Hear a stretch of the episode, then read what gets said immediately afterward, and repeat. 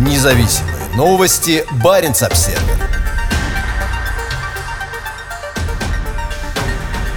Пик добычи нефти в России, возможно, пройден.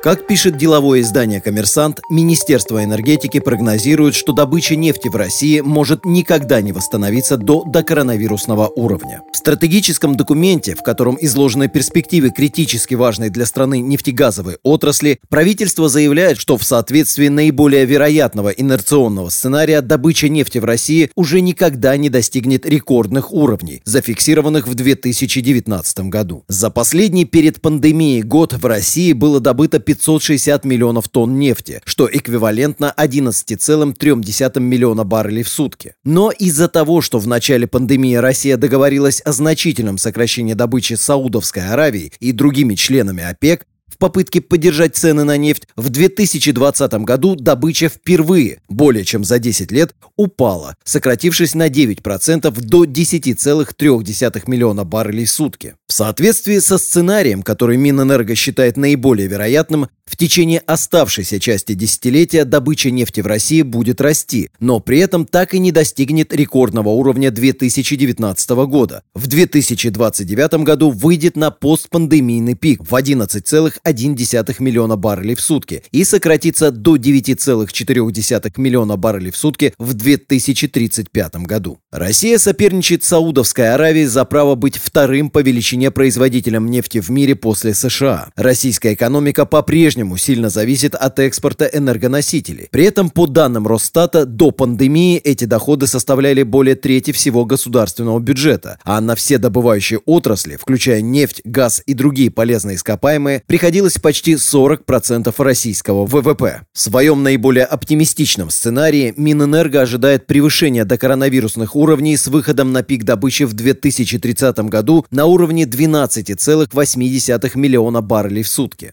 Как пишет коммерсант, в каждом из представленных Минэнерго сценариев добыча нефти в России либо уже достигла своего пика, либо выйдет на максимальный уровень в течение следующего десятилетия. По мнению экспертов, Россия по-прежнему не в состоянии воспользоваться преимуществами глобального энергетического перехода на более чистые и возобновляемые источники энергии. В то время как европейские страны и США сделали чистую энергию основным направлением экономического стимулирования и инвестиций на постпандемийный период, в России, по сообщениям, планируется сокращение государственных расходов на зеленую энергетику. По оценкам аналитиков, если каждый разрабатываемый сейчас проект будет реализован в запланированные сроки, производство электроэнергии из возобновляемых источников в России к 2024 году, исключая гидроэнергетику, составит всего 1%. В то время как международные нефтяные компании используют все возможности потенциала трансформации своего бизнеса, чтобы стать чистыми, россияне вряд ли будут конкурировать с ними в этом движении к возобновляемой энергетике, говорится в аналитической записке заместителя руководителя управления нефти и газа ВТБ «Капитал» Дмитрия Лукашова, опубликованной на прошлой неделе.